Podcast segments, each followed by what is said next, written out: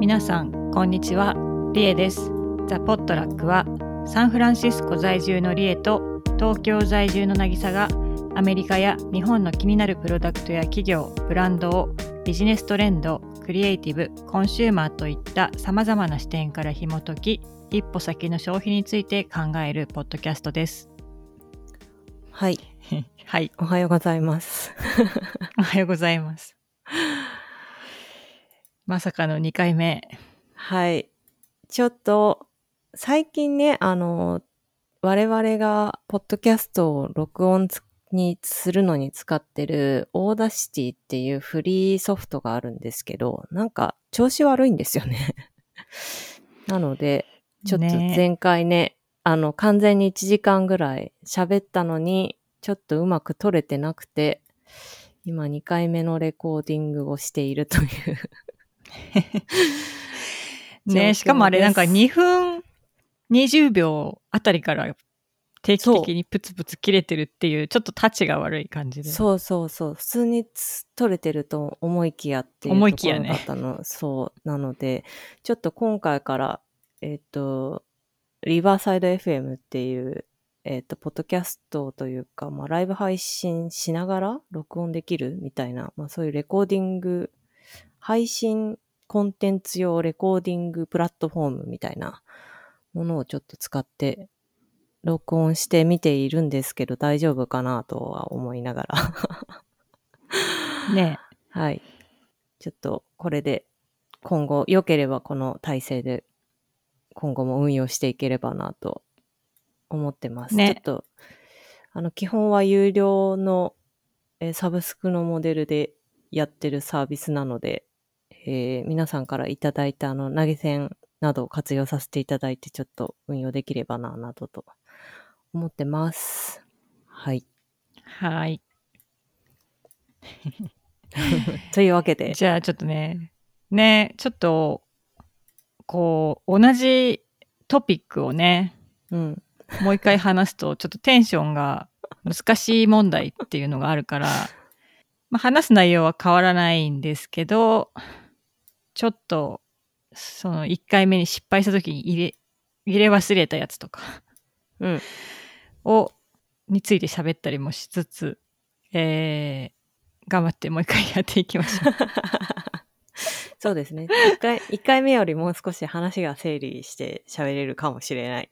そうだねちょっと、うんあのうんはいはい。じゃあえっとなんかこうもうすでに話したような気がするからさ、うんなんか導入の部分とかがうまくい今思いつ一瞬思いつかなかった あれこれ喋ったっけって今思っちゃったんだけど はい。えっとちょっと気を取り直してゼロから。そうですねはい。えっと、えー前回も2021年をなんかに大型調達した、えーリテールテックのところから2021年を振り返ったんですけど、まあ、今年ザ・ポットラックでもたびたびキーワードとして上がってきた、まあ、ニューラグジュアリーとかラグジュアリーっていうところから、まあスタートアップ的な観点ではなくて、えーまあ、大手のコングラマリットがどういう動きをしてきてたのかっていうのを、まあざっくり振り返りながら、来年もちょっと予測するみたいなことが後でできたらなと思ってます。はい。えっと、まずはじゃあ、まあ、ラグジュアリーのコングロマリットといえば、LVMH ですよね。はい。あの、2020年に、まあ、かなり、あの、買収騒ぎがあって、でも最終的に、あの、買収が完結したっていうプレスリリースが出てるのが、まあ、今年の1月だったんですけど、それがまあ、あの、ティファニーですね。うん。これまだ1年経ってなかったんだなっていう印象ですね。なんかずっと騒いでたというかね、ずっと噂ありましたもんね、これね。ね、なんか、ティファニーが黄色になっちゃうとか、ねなんか一回ダメになりかけたりとか、ねえ。うそっん。か、1月か。で、まあもうね、キャンペーンも始まって、うん、今年、なんか私、サンノゼの空港を使ったんだけど、あの、うんサンクスギビングで。その時も、サンノゼの空港のデジタルサイネージにも、この、ビヨンセと JZ のうん、キャンペーン広告が出てて、うん、うん。あの、ラゲージクレームのところで。そんなのなんか、今まで私見たことないんだけど、と思ってびっくりしちゃった。いやー。だってここは、ここはしね、シリコンバレーだからさ、うん。ねニューヨークならまだしも。うーんんなんかね、思ってたよりこう、外から見てると、そこまでなんか大きく変わった感じは思ったよりしてないですけどね、ティファニーに関してはね。なんかもっと明らかに変わったりとかするのかなと思ったけど、意外とまだ、まだって感じなのかな。あんまり変わってないと思う。それの、まずキャンペーンで、あの、変わりますよっていう感じなんだと思うんだよね。とか、あとその古き良きを見直す的な、なんかその、うんビヨンセが身につけてたやつも、昔、あれだよね、おあの、オードリーとかが身につけてたやつだよね、確か。うん、あのうん。大きいダイヤのね。うん、で、実際なんかニューヨークにちなんだコンストラクションシリーズっていうのは出てて、うん、まあ、それはなんか多分従来的なプロダクトとちょっと違う、うん、うん、感じの、あの、なんだろう。なんかちょっとこう、ラブリーとか上品とかみたいなのとは全然違って、もっとなんかシンプルだったり、ストリート的なうん。テイストのものなので、うん。まあこれからなのかなっていう。あと、なんだっけ、今、本店まだ工事してるから、ああ、じゃあそれ結構、ローンチしたタイミングぐらいからいろいろうん。変えるんですかね。やっぱ旗艦店がなんかまだうん、さ、あれだと、うん。こう、プロダクトだけ変えてもね、うーん、まあそうですよね。うん。ここまでビッグブランドというか、まあ、うんメゾンって言ったらなんかヨーロッパの人にが怒り、ジュエラーが怒りそうな気もするけど、なんかね、ここまで大きな、こう、ジュエラーが、ここまで大きな会社に変われるってこれまでなかった流れだと思うから、ちょっと、どう、どう変わ、変えていくのかというかね、LVMH が。っていうのは結構興味深いですね。なんかそれこそ LV が、なんていうの、買ったりとか、あと、まあ、こう人事を、クリエイティブディレクターのこう人事をガラリと変えたりとかするタイミングって、こう、恐ろしい、なんていうの、変化？いある意味、ある意味はポジティブなんだけど、ある意味はネガティブな意味も含みつつの、なんかすごいチェンジをする、してきたイメージがあるから、なんかそれがこのビッグブランドとコングロマリット同士の、こう、なんていうんだろうね。買収で一体どこまでやるのかっていうのはちょっと気になるとこですよね。そうだね。まあ、もともとのアーティスティックディレクターみたいな人は、やっぱり辞任させられてたけど、うんねうん、なんか、ちょっと気に、気になるというか、なんかね、い意外とティファニーの中の人って知ってる人いないんだよな。なんか結構やっぱこう、中の働いてる人とかからから話聞いたりとかするとすごいリアルなうん。ことが分かったりするんだけど、意外といないんだよな。あちょっと気になるとこですね。なんかそれこそ昔、ちょっと話ずれちゃうけど、あの、セリーヌが変わったタイミングとかやっぱすごかったんですよね。あれはまあクリエイティブディレクターが変わったっていうので、まあ、なおかつあの、えっ、と、フィービー・ファイロがセリーヌガラッと変えた時に、私まだそれこそ LVMH グループ傘下のブランドで働いてて、あ、そうなんだ。そうそう、まあ、ディオールにいた時なんですけど、すごかったですからね、あの変化。人がうんなんかもう人事とかもむちゃくちゃこう入れ替える感じ。なんか、それこそ、なんかもう買収されたのではレベルで、なんか変わってくのをちょっと外野として見てて、いや、なんか、すごい、ブランドビジネスってすごいし怖いなっていうのをわりかし身近で感じたので、なんかそういうことが起きてんのかなっていうのをこう邪推してしまううん。感じはありますね。そんな感じでちょっとどうティファニーが今後変わっていくのかみたいな部分は興味深いですね。うん。うん。ね、もうあの、ティファニー本店は場所も含めていろんな意味ですごくインパクトの大きいあニューヨークではねうん。場所だか場所っていうかこうプレゼンスだからどういうふうに変わるのかっていうのはすごい気になるところだよね。うん。うん。まあでその後ね7月にオフホワイトをこう60%取得してるんですけどまあこれはね今思えばあのバージルが多分こう亡くなる前にきちんとどこかこうブランドを育ててくれるところに移したかったのかなっていうね。風に後から見ればねうん。まあ思えるこうなんかバタバタしたう動きだったっていうかねうん。うん。え何年前だっけ？そもそも結構最近だよねあのニューガーズの方にあー、きょ、うん？去年か一昨年か本当そんな最近だからこ一昨年かうんうなんかうんなんか移転しこんなに急いで なんかこうオーナーを変えていくもんなのかなっていう印象を受けたうーん、そうですね。あ、やっぱ去年。あ、2019年ですね。あじゃあにうん2019かうん。うん。いや、だからやっぱその辺からね、なんかいろんなことが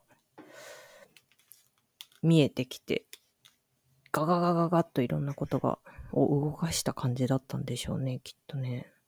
うんうん。まあ、バージルがね、亡くなったのもなかなか今年一番レベルのいや私的には結構どね。亡くなった方の中で一番衝撃ニュースだった。うーん。なんかだってインスタとかもほんとつい最近まで更新してたイメージだからなんかうんうん。ガンガン。いや、え普通に、普通に、普通に生きてるというか、普通にガンガン働いてる 様子でしたもんね。そうそうそう。うん。ねえ。いやーうん、びっくりでした。びっくりだった。ねまだここもだからちょっと変わるのかな。うん、どうなるんですかね、このあたりはね。ねもうかなりのキーね誰がパーソンをなくした。誰がやってくれる？誰がね、うん、どうするんだろうと思ってこれこそさいや、本当に、かこれ後継ぐ人も結構大変だよね。うーん、なんだろうね。なんかもう、なん、なんて言うんだろう。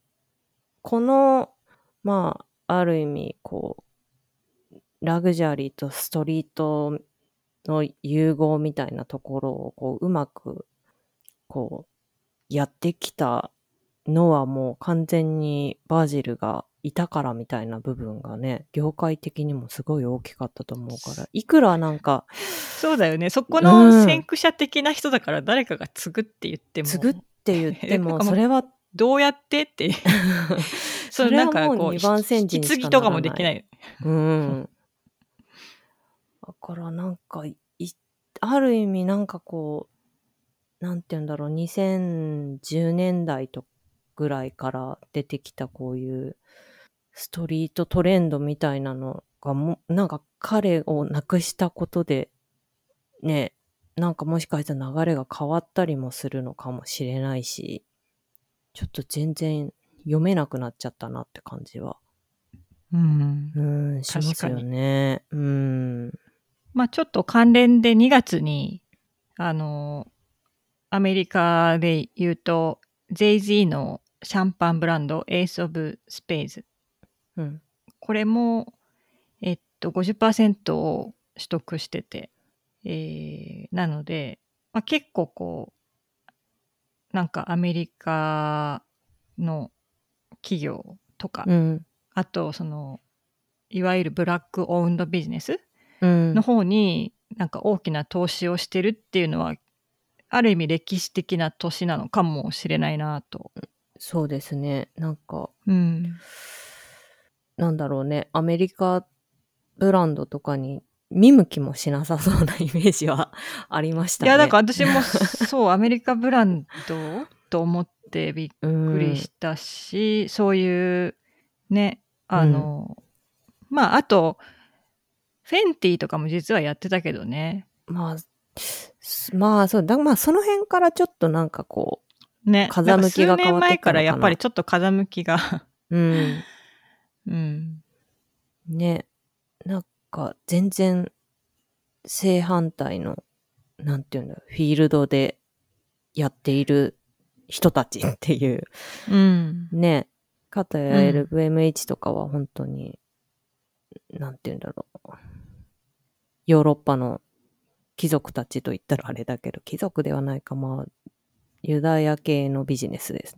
人たちがやってるビジネスで、なんか全然アメリカ、それかブラックオンドビジネス、なんだろう、あと、まあなんか正反対のイメージでしたよね、これまでは。まああの経営陣の方もねこうこ子供世代が、そうですね、この間も、うん三男がついに、三男もね、グループ入りしたぞっていううんニュースがありましたけど。まあ、その辺の影響もありそうだよねなんうか、ん。やっぱり親世代だとこういう動きはなかったんだろうけどそうでしょうね。なんか喋ってる。と Google がなんかを喋り始めてましたけど。まあでもそれはすごい大きそうですね。うん。うんなんかいまあねうん。アメリカであのの学校行ったり。うん。あのそういうのもねしてる世代だろうからそういう意味でこう融合していく。感じとうん新世代の経営、まあなんかそういう意味でなんか、うん、新しい LVM1 って感じによりなっていくんだろうなっていう。うん。いや、だから、LVM、LV の、あの、LVMH のアルノさんとかももう本当まあ次どうしていくの？自分がね、いなくなった時に、うんうんみたいなのをやっぱすごい考えて、ここ、それこそ10年とか動いてるんだろうなっていうのがなんかこう形になって見えてきて、多分次の10年、20年みたいなところを目指して動いてるのが今の動き、新しくなってきてるねっていうところの見え方なんでしょうね、きっとね。うん。そうだ今さっきのフェンティの話だけどなんかフェンティはその LVMH って始めたこういわゆるお洋服とかの方はうん。やめるっていうのを今年に決めてて、あ、そうなんだ。うん、うんその代わ、り、えーっとランジェリーとうん。スキンケアコスメティックの方に集中しますと。でそもそもその、まあスキンケアもうん。えっと、LVMH が買収したビューティーブランドインキュベーターの剣道っていうところうん、と一緒に作って出してるらしくて、フェンティビューティーとうんフェンティスキンは。うん。だからそこの方では引き続きなんか関係性は続くので、なんかこれで決裂ってわけじゃなく、なんかそっちに集中って感じだから、多分、まあさ、ランジェリーとかもすごい安いじゃない？ね。今、コスメティックとかも。で、なんかうんお洋服はどの辺に行くとか、結構なんか、それこそね、うん。まあ、プーマと一緒にやったりとかもしてたけど、その辺もなんかこう、どの辺に位置づけてっていうのも、なんか結構難しかったんだろうから、こう、まあ、外部の出資も受けて、今年あの、下着の方はサベージ・フェンティの方は大大きな調達もしてるんで、そういうふうなことも やってるし、あと LVMH ご存じない方はいるかもしれないんですけど、と、ファンドを持っていて、えっと、ラグジュアリーベンチャー、LVMH ラグジュアリーベンチャーズっていうなんかえー、ブランドビルダーですって、ブランドを大きくするのを手伝いますみたいなことを言ってて、あの、10社ぐらいうん。に投資をしてるんですけど、で、その中の一つのブリ？うん。2017年に投資してるブリは、今年、その香水の会社か。うん。は、今年の10月に、えっと、結局、自分たちが買収するっていう形になったっていうニュースがあったっていうのを、まあ、ちょっとなぎちゃんに教えてもらったんだけど、うん。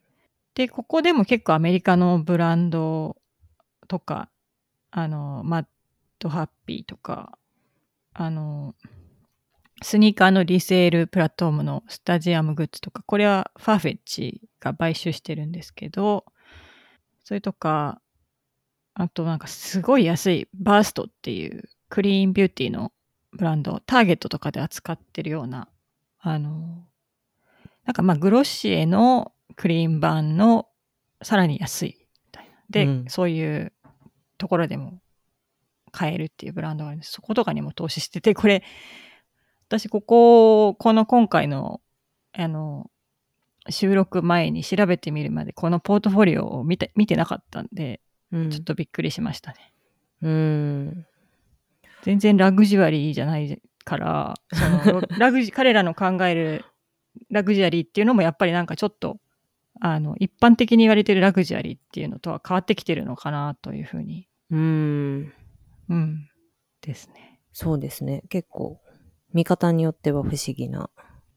そうね。ね、他はまあ割と順、順当なというかね。うんまあマットハッピーとかも結構意外、意外だなって感じそう、もするけど。まあね、ちょっと、あの、スストリートウェアっぽいからね。うん。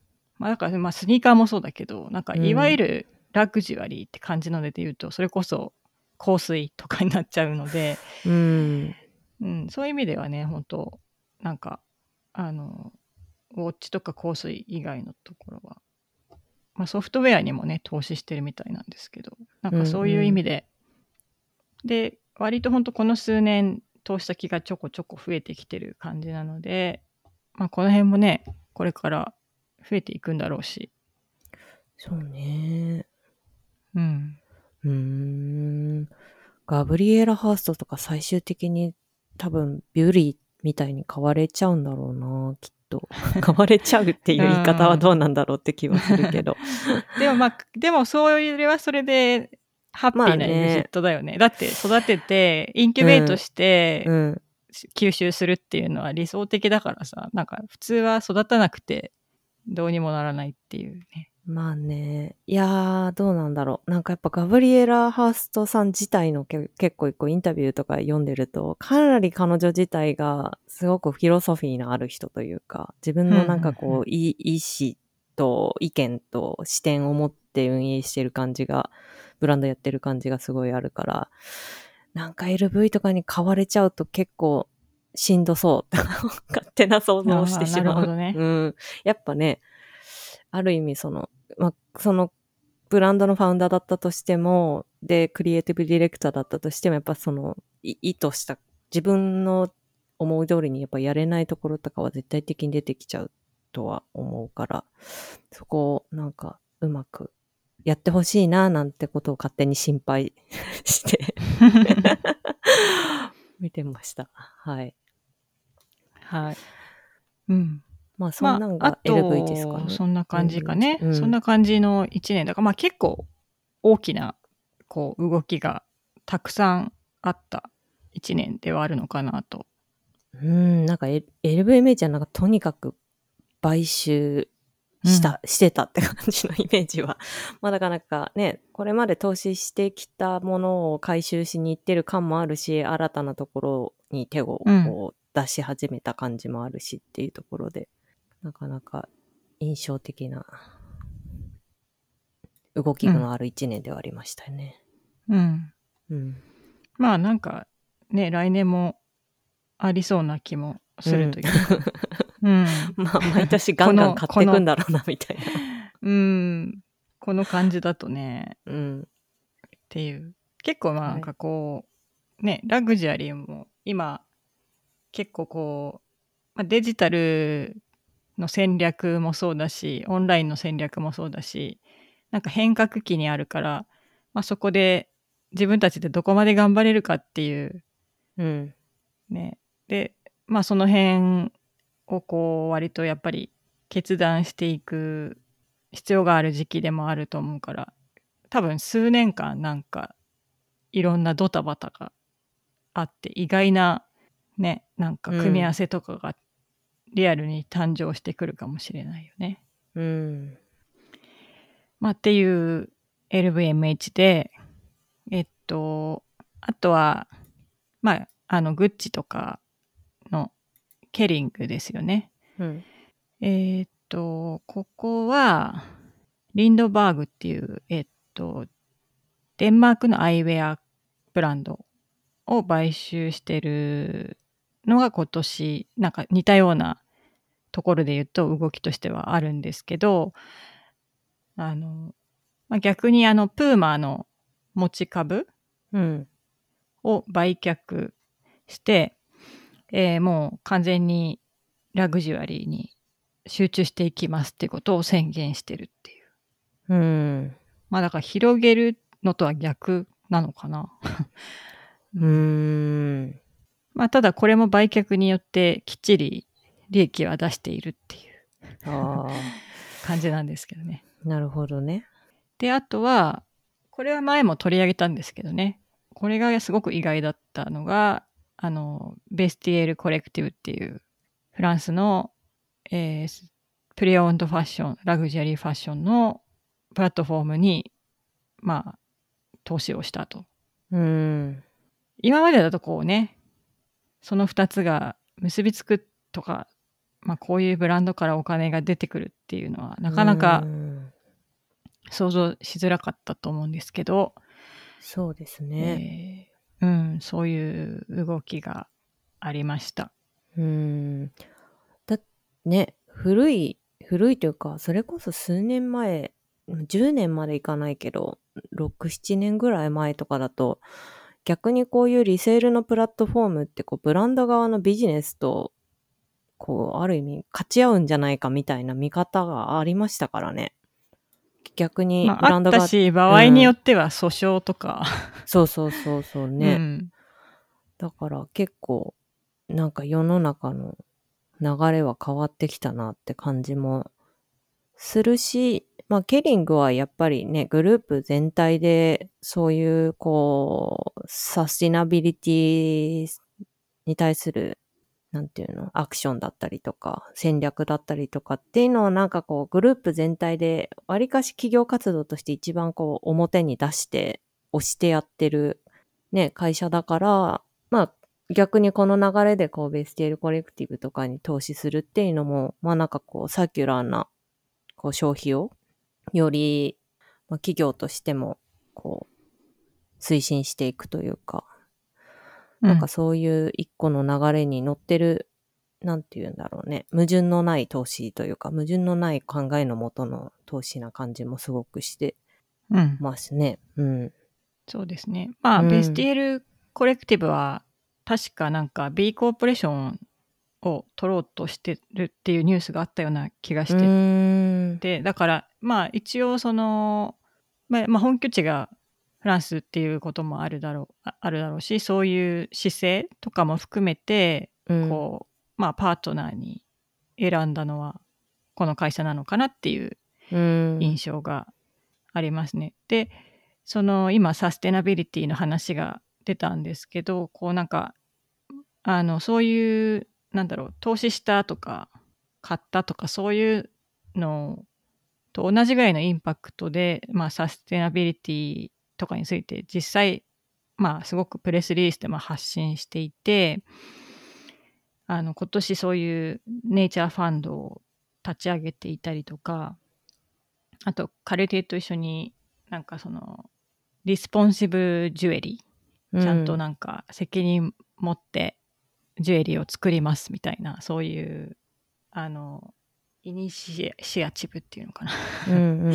それをローンチしてたりとか、えーあとは今年ファーフリうん。ーを宣言してますね、完全に。うんうん。っていうなんかこう割となんだろう一見こうビジネスに結びつかなさそうな、うん。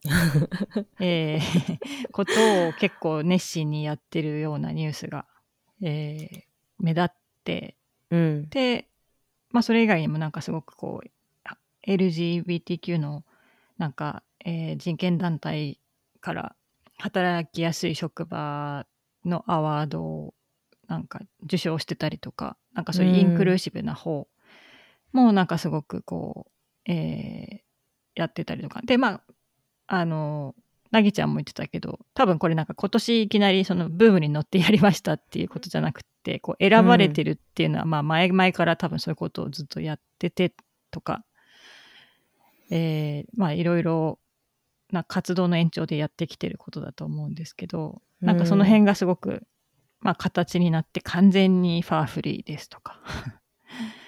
そういうのがあの印象的な一年だったかなと思います。うん。そうね。だからなんか、ケリングはどうやら、なんか2017年から2025年を、なんか、そのロードマップっていうのをなんか出してて、だから結構あーそう2000なんだねそう、2025年であと4年か。だから結構、うんうんうんその多分2025年までにこれをやりますっていう目標がいくつか多分2027年の時点で発表してて、多分その一つがファーフリーでもうすでにこのうんうん。目標となってた。あ前倒して実現そうそう、実現できたよ、みたいな。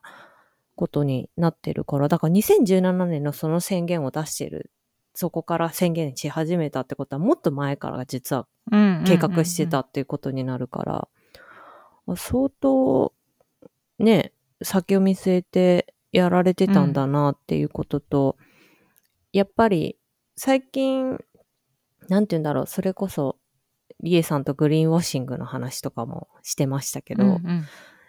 最近ね、なんか、まあそういう環境に配慮したとか、なんか生産の透明性がうんぬんとか、なんかそういう視点で企業活動してますよ、ブランド活動してますよみたいなことをやっぱ発信する人たちって増えたけど、まあそれって本当に本質的なのみたいな部分だったりとかって結構問われ、はじ、まあさらに問われ、そこまでを問われ始めるようになってきて、まあでも、ケリングとかは本当にこう、長くやってきてうん。っていう部分で、なんか今年とかは特になんか私は、まあ、ケリングの方とかから、まあ、直接お話聞く機会とかもいただいたりして聞いてて、なんかその、これまでは多分水面下でやってたことをもっとこう消費者にブランドを通して発信するんじゃなくて、なんかケリング自体でこんなことやってるよっていうのをすごくこう発信しだしたのが結構年だったかなっていう気もしていて、うんなるほど。うん。なんかやっぱ、グループの強さって、やっぱこう、いろんなブランドがそれぞれ、それぞれ別のことやってるんじゃなくて、まずこう、ケリングってグループがあって、そこでいろんな資金力とか、こう、規模感とか、そういうのをうまく活かして、新しいことをやって、例えば研究、素材の研究開発だったりとか、そういう多分、まあ、イニシアチブ組んで他のブランドとなんか一緒にやるとか、なんかそういう仕組み作りみたいな部分をケリング単位でやって、それをなんか逆にブランド側でいろんな形で使ってもらって、実際それが商品になってお客様に届いていくみたいな部分までを、なんかこう、新しい仕組みをどんどんどんどんそうやってこう、回していける仕組みになってるのが面白いなっていうのは今年見てて思いましたね。うん。うん。なんか、なんか、あれじゃない、うんなんか、あぎちゃん展示会みたいなのに行ったんじゃなあ、かったそうそうそう。この間、11月の末かな？これは一般の方も入れるようになってたんですけど、日本の、えっと、ケリングのオフィスにある、なんかギャラリースペースで、なんかサスティナビリティに関するケリングの展示をやっていて、それは、まあもちろん、なんていうの、CS、まあ昔で言う CSR 的な、まあ私たちこんなことやってますよっていう企業活動のプレゼンテーションの場だったんですけど、まあなんか、やっぱ全然知らない取り組みとかをいろいろやっているのをそこで知って、なんか例えば、うーん、なんだろうな。なんかその、えっ、と、その、2017-2025ロードマップっていうそのケリングで描かれているロードマップの中で、なんか3本柱があるらしくて、なんかケアとコラボレートとクリエイトっていうのを3本軸になってるらしいんですよね。うんで、まあ、ケアっていうのは、まあ、なんか正直最近いろんな企業がやってるこういうきことに配慮してますとか、うん。なんかこういう、なんかこう、えっ、と、なんていうんだ、正しい、なんかこう、社会的な何か、まあ、なんていうんだ、イコーリティの上でものづくりしてますよとか、環境に配慮した素材使ってますよみたいな話以外にも、それこそそのさっきほど言ってたようなカルティエとか、そういう別のブランドさんとのなんかコラボレーションでそういう活動を広めていこうよとか、コラボレートすることで単体では不可能だったことをみんなでやっていくからやれるようになるよねみたいなことだったりとか、あとはまあクリエイトみたいな部分だとなんか R&D みたいなせ施設というか、なんか仕組みが思ってるらしくて彼らは。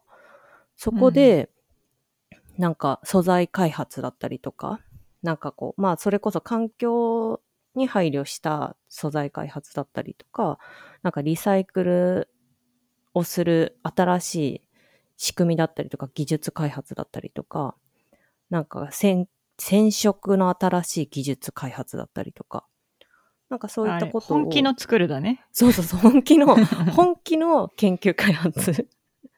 うん。ゼロベースで作るとか、なんかそういうことを、まあそれこそ多分そういう素材のスタートアップとかって最近やっぱいっぱいあるから、うんそういうところと、まあさらにまたこコラボレートとか、まあ協業したりとかサポートしたりとかしながら、もういろんなこ、こう、新しいこと、なんか次世代に向けた新しいものづくりだったりとか、多分仕組みだったりとかっていうのを、なんかこう作ろうとしてるみたいなんですよね。でもなんかやっぱそういうことって、そういう展示とかやってもらわない限りなかなか知れないことだから、うん。なんかよね。うん、より私はその展示とかを拝見して、あなんかケリング面白いなっていうの。ケリングに中に入ってるブランド単体で見るのもちろん面白いんだけど、なんかそういうグループとして表に出てこない活動の面白さみたいなのをすごい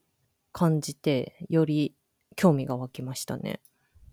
うん。うん。なんか今までだと、ね、過去の回顧展とか、うん。あそうそう。そういう、そういうのが多いけど、うん。確かにそういう裏側を見せて、うん。なんか消費者とコミュニケーションしていくみたいなのは、なんかもっと今後もなんか求められそうだし、う。うん。増えそうな気がするな、それを聞いて思った。ね。うん。これまでだとやっぱりそのものづくりの裏側見せますっていうのもやっぱなんかクラフトマンシップによったものばかうん、り寄っただっから、たね。うん、なんかもちろんそれも面白いしいいんだけどなんかそこじゃない部分なんかこう生産の仕組みだったりとかなんかやっぱうん。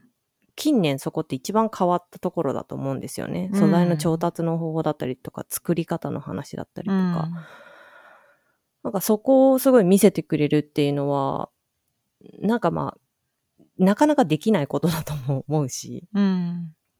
うん、でもなんかもっとみんな知ってもいいんじゃないかなっていうのを改めて思いましたね。あとはやっぱそういう研究開発までやっぱりやるって、やっぱ小さいブランドとかってどんなにビジョンがあったとしても、やっぱり資金力がなかったりすると、やりたいことやれなかったりすることもあるじゃないですか。うん。なんかそういう中で、やっぱりああいう大きな、こう、資金力もある、規模り規模もある、ああいうケリングみたいなグループ会社が、そういうなんかこう研究開発の面とかをちゃんとこうサポートしたりとかしている動き自体はなんかすごく業界全体にもいい影響を与えてくれるんじゃないのかなっていうのは思いましたね。うん。そうだね。うん。いやっぱお金かかるじゃないですか、地球にいいこととかしようとすると。なんだかんだで。まあ、結局今まで地球に悪いことが広がってきたのってその方が安そう、効率的だし。効率がいいからだからそれを元に戻そうってなるとやっぱりねそうだよねっていう。うん、オーガニックの野菜の方が高いしさ、みたいなさ、ところですよね。うん。うん。なので、ね、こうやって LV と LVMH とケリングだけをこうやって並べて喋ってるだけでも、だいぶ彼らは、表から見てるとなんかラグジュアリーブランドいっぱい持ってるコングロマリットですよねっていう風に並べがちだけど、なんかもう全然違うなっていうのも改めてこう喋りながらねそ。の経営方針戦略が全く違う、うん方針とか、まあビジョンとかね、そういうの全然違うんだろうなって。まあなんか今年 LVMH はあのデッドストックのね、記事とかをうん外部にも売るみたいなことはうん発表してたから、一応そういうこともね、少しはもちろんやってると思うんだけど、そうですね。なんか表に出し方がまた全然、そうだね、違うとそういういうかね辺も違うから、やっぱり、まあそれもだからコミュニケーションの仕方がうん、違ちょっと違うの。かな。うん。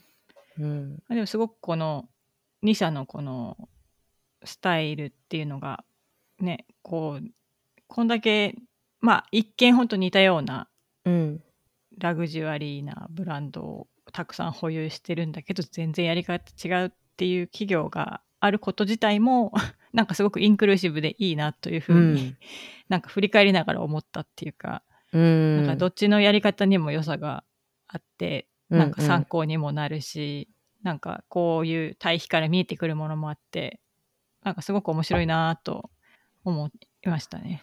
そうですね。だからなんか、ね、みんなが同じ方向を向いて同じメッセージでやっていくよりも、こうやって、まあなんか、中身開けてみると、細かく見ていくと確かになんかやってることは同じかもしれないけど、見え方が違って、いろんな会社があっていろんな方針があるっていうのが、まあなんかある意味健全というかね、うん、なんか業界全体が、うーん、なんて言うんだろう。なんかこう、いろんな企業があるから鮮やかになるというか、色鮮やかにカラフルな感じになるというかね。うん、なんかそれが、その方が健全だなって気がする。メッセージもなんかやっぱりそのプロダクトとかうん。ブランドの打ち出し方とかともこう関連してって結局そこにこう共鳴する人がユーザーになって、ね消費者となっていったりするみたいなところもあるから、なんかこう面白いなと思ってなんかこういうのを読むと、なんか自分はどこのものを買う買いたいうんとか、そのどういうものを選ぶみたいなのになんかまあ私みたいなタイプはなんか影響を受けちゃうなと思,、ったし。わかるうんなんか全体的なメッセージングがあんま好きになれないんだよなとかはなんかありますよね。そういうのは、なんかあの、いろいろあるよね。うん、ある。うん、好み、もう本当だからここ個人の好みでしかないんだけど、そこに共感できるか否かっていうのは人それぞれでいいっていう。うん。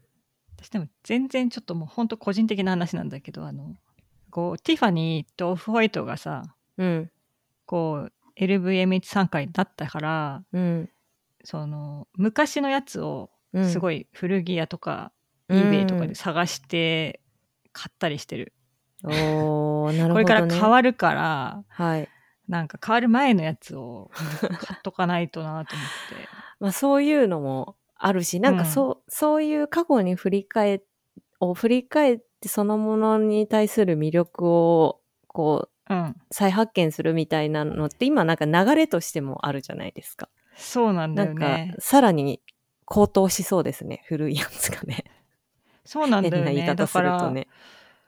またまだ今すごい変わったみたいな感じとかないし、あとうん今年なんかすごいシャネルがまた値段を上げるみたいなニューね。スニュースになってたけど、うんそういう感じでいつさうんこのさ、まあ、ティファニーとかってアフォーダブルなんだよね意外と。そうですね。まあなんか、うんその、フランスの何大ジュエラーとかっていう感じの価格帯のもちろんもね、うんもちろんあるけれども、ハイジュエリーとかで。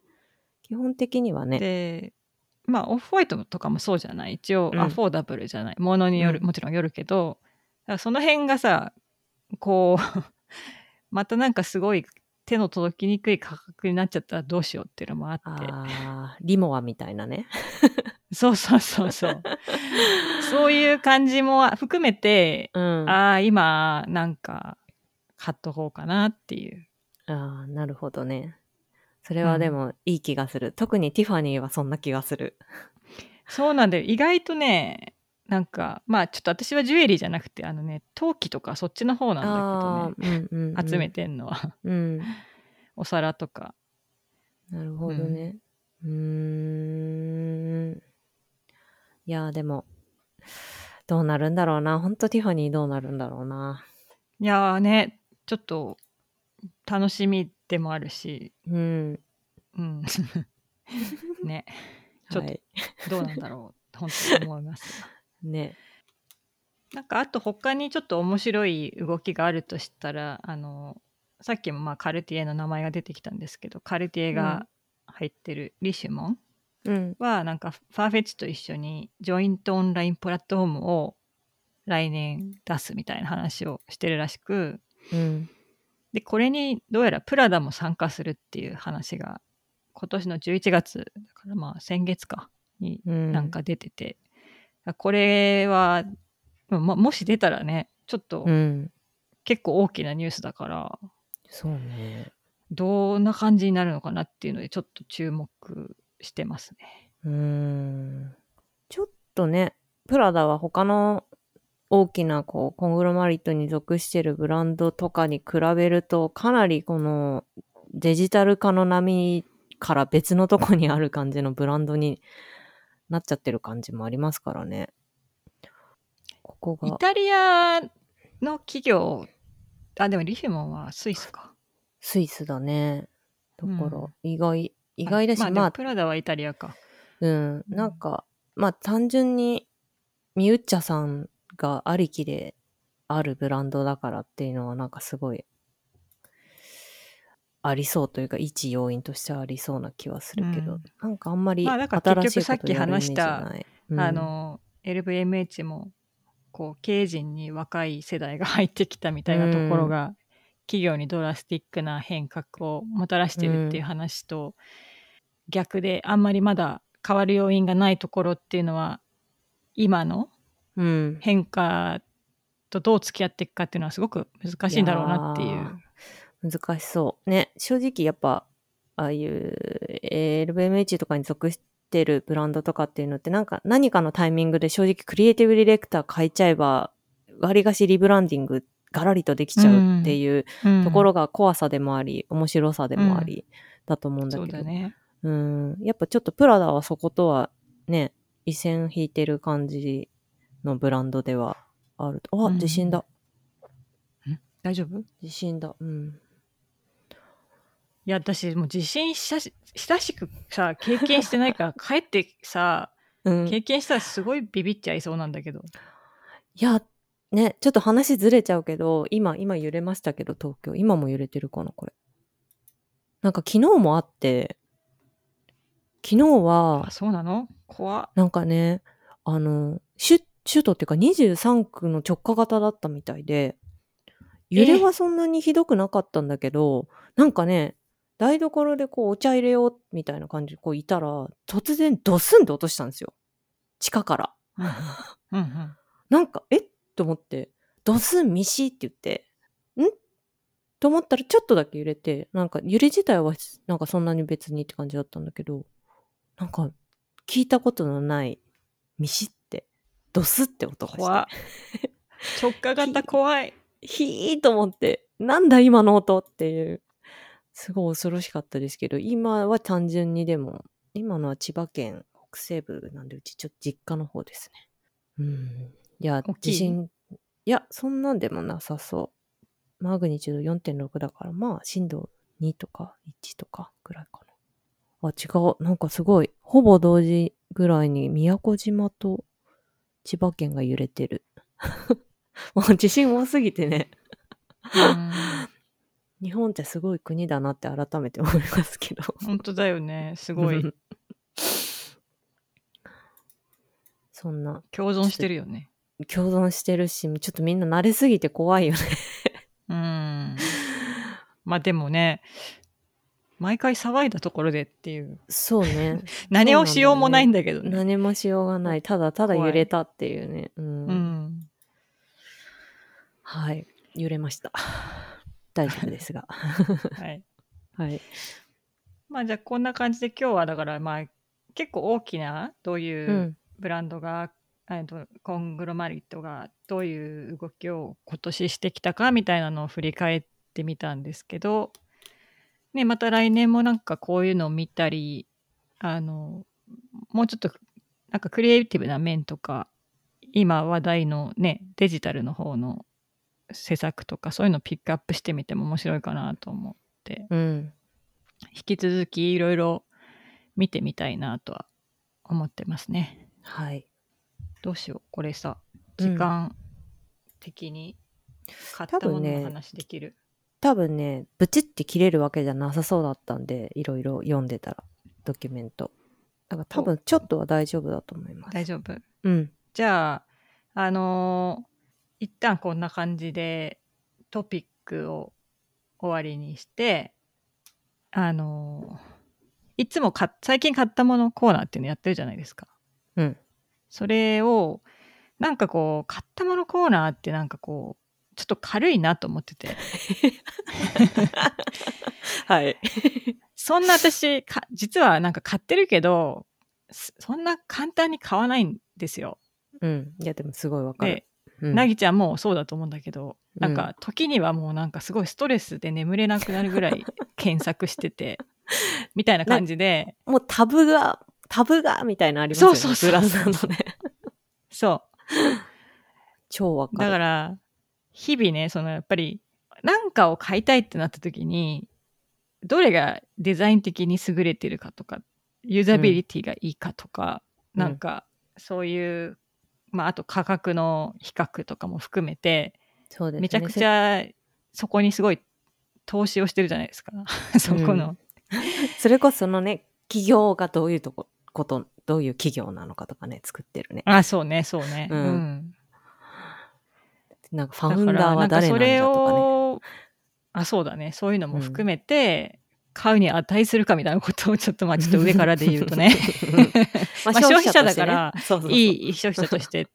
だからそのなんだろう。私たちが選ぶウェルデザインプロダクトみたいなのを紹介するっていう感じにちょっと名前,、名前を改めてね紹介したいなと思って、いい。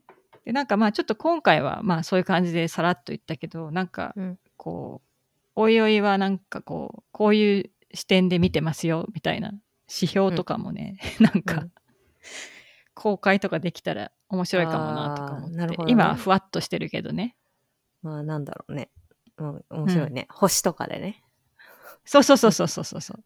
そなるうほどね。確かに確かに。いやなんか私最近あとさ昨日ちょっとカフェに行った時になんか感染対策がバッチリすぎてすごいなんかそこのカフェのファンになっちゃったんだけど、うん。そういう感じでさ星の評価にもさうん。かそのなんかオーナーの姿勢が出てくるじゃんなんかそこがいい加減な会社って味が美味しくても私もうちょっと行きたくないって感じに最近なってかる。わかる。私この間すごい、ね焼き鳥屋であった、それ。あうん。合わない方でね。うん。うんーうんまあ、料理はまあ美味しいんだけど、みたいな。ちょっと考うんえ方合わないかも、みたいな。そうだからなんかすごいわかるその辺もねこうまあなんかサステナビリティだけじゃなくてさうん。なんかそういうところの評価とかさうん。なんかこう今までの単なるさうん。シンプルにデザインがいいとかそういうことだけじゃなくて、うん。うん、いろんな見方で判断してると思うからうん。なんかそういう感じでそうだね。紹介してきたらいいなと。うんうん。ちょっとなんかっていう前振りです。はい。というわけで、今後はウェルデザインプロダクトをちょっと毎回ね、互いにピックアップをして。互いピックアップ。はい。はい。あのーで今ちょっとそれで思いつくもので私が最近買ったものがあるのでそれにちょうどねうん。いいですか？ちょっと試しにこんな感じですってことを言って。うん。あの、ケーキスタンドを買ったんですよ。ふんふんふん。で、ケーキスタンドって聞くといいらなくないって思うじゃないですか。ちょっと。もうね、邪魔、邪魔っていう。どんだけ使うのっていうね。邪魔。ね憧れではあるけどね、なんかね。うん。うん。まあ、あの、なんですけど、それを、なんかうまく逆手に取ったケーキスタンドがあって、うん。なんかあの、カップケーキみたいな型、うんカップケーキのあの、下のさ、あるじゃんカッ、プ？ビラビラした。カップね。みたいな、うんカップの部分。うん。あれの形みたいな感じになってて、うん。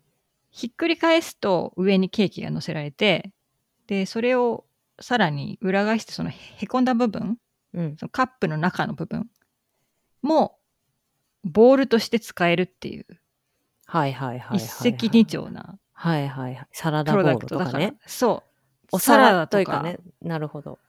そう。サラダとかさ、意外とでっかいのに作るから、うん。これケーキ以外の場面でも使えるよねっていう。確かにね。なるほどね。サービングボール。ね。そう。サービングボールなんだけど、うん。ケーキスタンドにもなるよみたいな。しかもそはいはいのカップケーキの台だから、うん。なんかその白いさ、あの、なんだ、丸テーブルに白いテーブルクロスをピラピラ巻いたみたいなデザインになってるわけ。はいはいはいはい。だから、なんかケーキもすごいいい感じに可愛くちょこんと映えるし、うん。なんかこれはね、すごい買ってよかったです。へえ。それど、どこで見つけたんですか？えっとね、モマデザインストアです。あーあー、じゃあなんか、きっとプロダクトデザイナーがちゃんと作ったものだったりとかするってことだね。うん。へえ。あのね、ベストセラーになってたから、結構やっぱ売れてんだと思う。うん。なるほどね。あのー私、こっちのメモマデザインストアはオンラインでもう定期的に見てんのよ。巡回ストアの一つで。へえ。もうね、結構いいものがね、あります。あ、そうなんだ。うん。なんかしかもねうんメンバーシップびあの、美術館のメンバーシップになってると安く買えるのよ。ああ、なるほどね。だからさ、へえ。普通こういうプロダクトって定価じゃん。うん。だから、結構メリットあるのよね。ありそうん。う。へえ。なるほどで、ね。SF モマも、うん。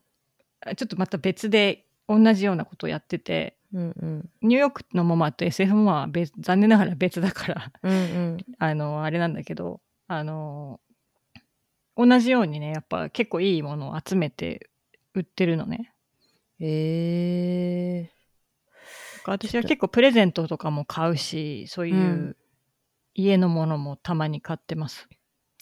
へえ。はい。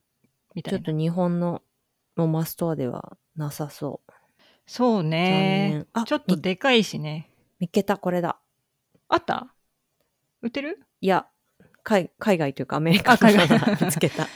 うん。カーテンケーキスタンドサービング。ああ、そうそう。カーテンケーキスタンドっていうんだね。うん、そうそう。うん。カーテン。へえ、あ、へえ、いいね。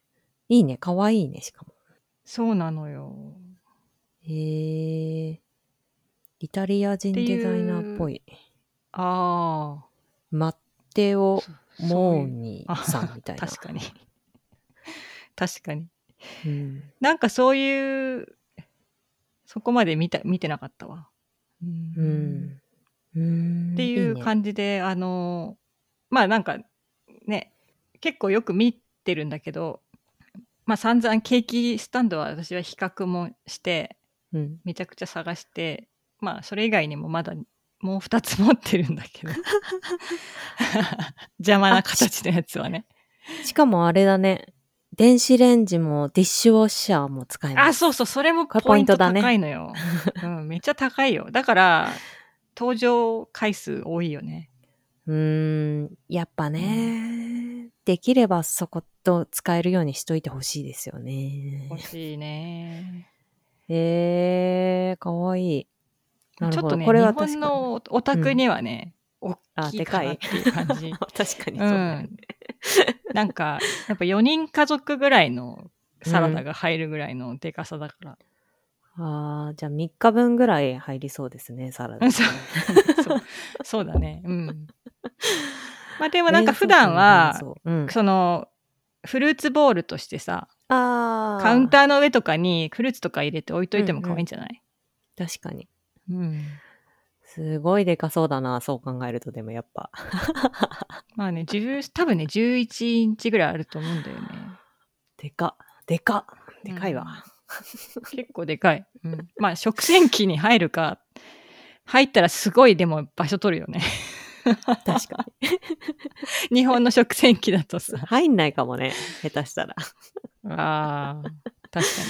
まあだからね、そういうところはね、やっぱね、ちょっと日米での問題があるから扱ってないとかもね、あると思うんだよね。あるある。大いにある。うん。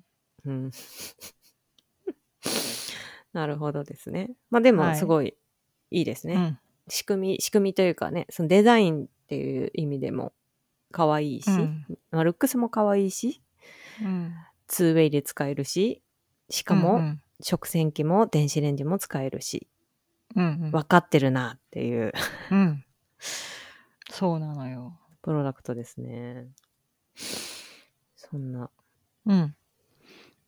まあこんな感じで、はい。今回はとりあえず、なぎちゃんはなんかどうですか？そうですね。これまた になんだ、2回目の話になっちゃうわけなんだけど。うん。私は、そうですね。最近か、まあなんかいろいろ、最近カメラばっか買ってたんですけど、カメラばっか買ってたというか、カメラに意識がすごいいってたんですけど、なんかそういうデジタル系のものではなくて、あの、一筆線あの、あの、罫線が入った細長い便線を、えっ、と、最近買ったんですね。あと封筒も。ね一筆線は折りたためるやつ、それとももうし長方形で1枚あ、でそうそうそう。するって入れるやつ？一筆線の方がこう、細くて、書くスペースが少ないやつです。だから基本は縦書きする便箋じゃないよね。うん、便箋はうんうんうん。こうノートの1枚みたいなうんうん。感じだけど、一筆線なんですけど、なんかそれ、うん、多分ね、6年か7年ぐらい前にフラッと、あの、表参道のスパイラルマーケット行った時に、あそこ結構そのメッセージカードとか、そういう便箋とか、そういうものすごいいろいろ売っていて、よく買うんですけど。いいよね、あそこね。そうそうそう。で、あそこで偶然ね、その、今回買った、まあ、印刷加工連っていう、なんか、メーカーなのかブランドなのかちょっとわかんないんですけど、その印刷加工連名前が。うん印刷加工連。なんか加工連合なんだろうね、多分。なんかあの、その東京の資業紙の、紙業界っていうのかな なんかその印刷とか、多分紙の製造卸とかなのかななんかそういう、まあ文具、紙関係の会社が何社か集まってやってる、まあ企業というかブランドらしいんだよね。まあ印刷加工連っていうだけあって。ああ、集まってるんだね。そうそううそう、何社かでなんか協業してやってるブランドらしくて。で、それがね、すごい、なんて言うんだろう。私はそれを見つけた瞬間に、これは私のための、私のために作ってくれた便箋というか一筆箋なのではって思うぐらい、私好みの要素が詰まったね、あの、一筆箋で。まあ、まず紙はすごい真っ白。真っ白なんだけど、なんていうんだろうな、すごい冷たい白じゃなくて、ちょっとあ暖色味がかったベージュまでいかないんだけど。うん。で、かつ、あの、罫線がものすごい細いシシルバーの箔でプリントされてて。あこおう、なんか、しゃれい。そう、一筆線って結構ほっこりしするか、クラシックな和風な感じか、どっちかな気がするんだそう、けど。どうしてもなんか和風っぽくなるよね。そう和風っぽくなる一筆線ってね。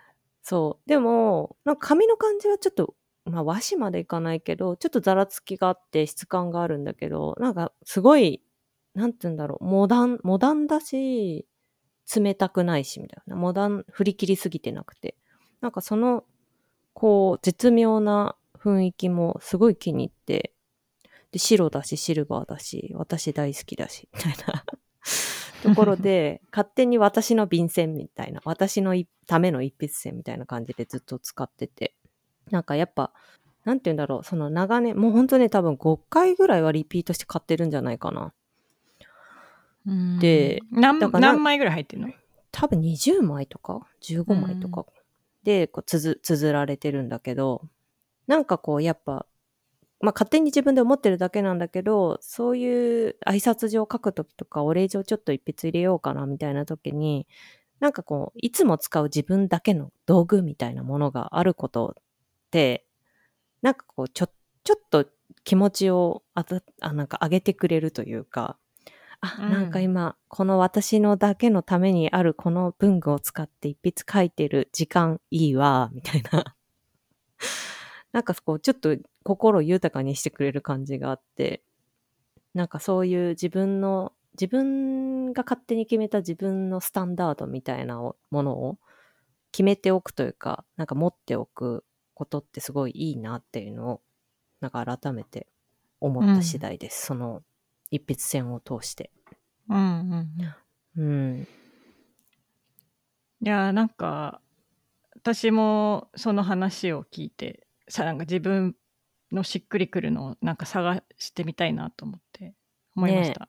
うん。んなんか、な何回かやりとりがある人とかだと、あ、なんか市川さんだとこれだよねっていう感じで多分何度かやりとりすると思ってくれたりとかもするだろうし。うんうんね、なんか、そういう道具を身近に置いとけるというか、そういう出会いがあること自体がなんかいいなっていうのを思ったし、うんなんかずっとやっぱ同じものが、あと私結構何でもそうなんですけど、結構すごい調べて気に入って買うから、壊れた時にまた同じものが欲しかったりするんですよね。あとはなんかそれ、まあ便箋とかだと切らした時に。うんうんうんなんかこう、ブランドとか企業として長く続きそうなものを買いたいっていうのも結構あって。うん。あなんかその印刷そう,、印刷加工連さんのそのプロダクトはなんか彼らが始まった時の一発目のプロダクトがなんかどうやらそれだったみたいで一筆線。とか便箋とかだったらしくて。